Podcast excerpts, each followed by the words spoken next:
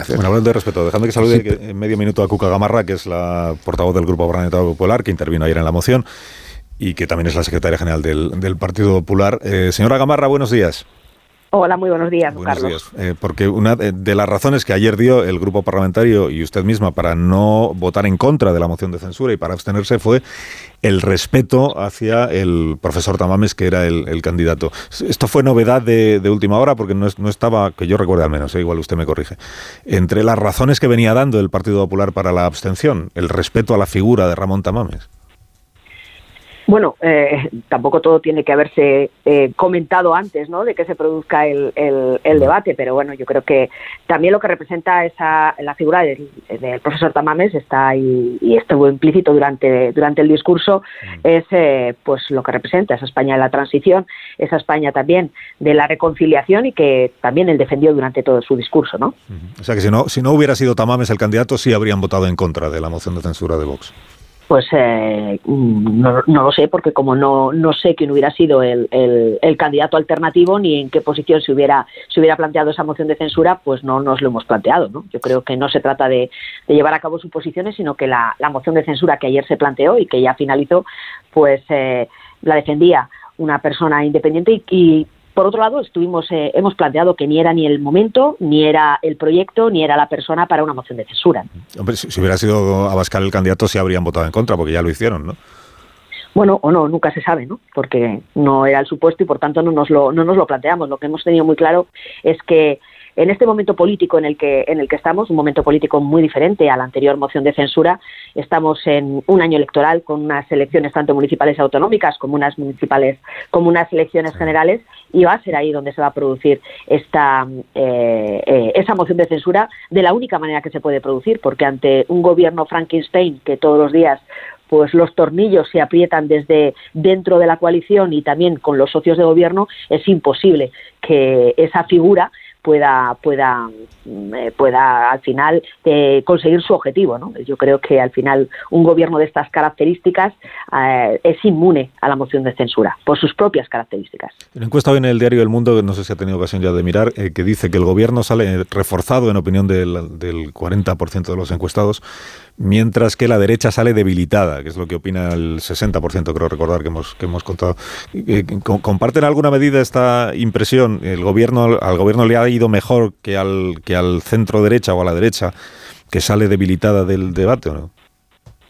Mm, yo creo que sin duda esta moción de censura ha sido inoportuna, ¿no? Y eh, ¿a quién ha beneficiado? Pues a quien le ha dado 48 horas de tregua y esa tregua lo que le ha supuesto es un poco de oxígeno, no mucho, ¿no? Porque la situación de este gobierno, del gobierno de Pedro Sánchez, es un gobierno en descomposición que cuando terminaron la luz y las taquígrafas, pues eh, volvió a su realidad y la realidad del gobierno pues es la realidad de la España real donde evidentemente pues ya ese oxígeno se ha terminado pero es cierto que esto le permitió a Pedro Sánchez una victoria parlamentaria y una victoria parlamentaria que disfraza de alguna manera u oculta la realidad de un gobierno que está en un grado de deterioro importante y una unidad dentro del gobierno que puede intentar reflejar una victoria parlamentaria que todos sabemos que, no tiene y que es absolutamente ficticia. ¿no? En ese sentido, sin duda alguna, Pedro Sánchez le dio oxígeno y eso es una de las cuestiones que hemos venido mm, denunciando ¿no? o cuestionando de la oportunidad de una moción de censura que lo que está claro es que se estaba utilizando para un fin eh, político distinto del que es su naturaleza. Se buscaba al final eh, una utilización personalista de, una promoción una promoción personal, pero ya no solo de los proponentes, ¿no? sino del partido proponente, sino al final hemos podido ver que la, ha sido utilizada como promoción personal del propio presidente del gobierno y de la vicepresidenta que pues era entronizada ¿no? de alguna manera como la líder de, eh, de, la coalición, de la otra parte de la coalición y quien la entronizaba pues era el propio Pedro Sánchez, por decirlo de alguna manera se convertía en la marca blanca de Pedro Sánchez al frente en este caso de, Podemos y esa no debe ser la, finalidad de una moción de censura y eso hace que al final pues se beneficie la coalición y por tanto Pedro Sánchez y también se debilite o se cuestione la manera de, hacer oposición. ¿El señor Feijóo sigue en la embajada sueca o ya salió? ¿no? El señor Feijóo hoy está en, está en Bruselas y allí está pues eh, trabajando por y para todos los, los españoles. algo dirá, entiendo, hoy sobre la moción de censura? Bueno, yo creo que el Partido Popular ya hemos, eh, ayer ya dijimos bastante, ¿no? Pero bueno, si, si es oportuno, pues lo, podría decir. Eh, una cuestión que tiene que ver con el señor García Albiol, que ha, sido procesado, se ha abierto el juicio oral por un presunto delito de, prevaricación. ¿El Partido Popular, eh, la dirección va a tomar alguna medida? ¿Está en cuestión la continuidad del señor García Albiol como candidato a la alcaldía de Badalona? ¿Va a haber un expediente o algo, no?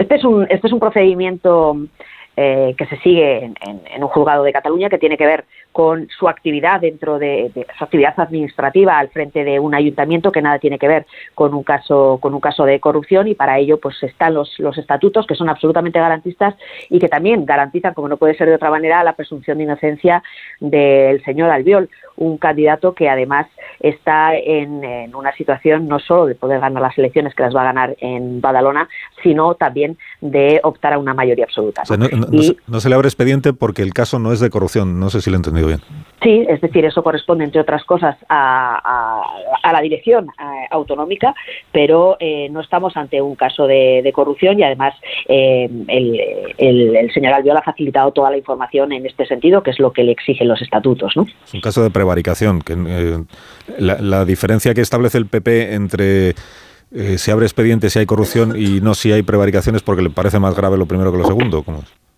No, bueno, es que en este caso, en primer lugar, los estatutos eh, eh, no eh, se le están aplicando, ¿no? Y en ese sentido ha facilitado toda la toda la información que se le ha requerido y toda la información que tiene que, que, que, afecta a esta situación. Y por otro lado, los estatutos también defienden, como no puede ser de otra manera, la presunción la presunción de inocencia. Y en este caso, además, estamos hablando de un aspecto que afecta a la gestión de, del ayuntamiento y una cuestión administrativa. Y eso también, pues hay que diferenciarlo en lo que tiene que ver con una, eh, pues un caso de corrupción. ¿no? Y no es muy diferente, por cierto, a eh, otro asunto que afecta en este caso al que hoy es alcalde del eh, Ayuntamiento de Badalona del Partido Socialista. ¿no? Y yo creo que en ese sentido también pues las dobles varas de medir que está aplicando el Partido Socialista son muy peligrosas. respecto del expediente que tiene abierto el señor Fernández Díaz, que también está procesado desde hace ya muchos meses y para el que la Fiscalía pide hasta 15 años de prisión por el caso de la Kitchen. ¿Este expediente eh, ¿cuándo, se resuelve? O sea, hasta que no haya sentencia no habrá resolución del expediente.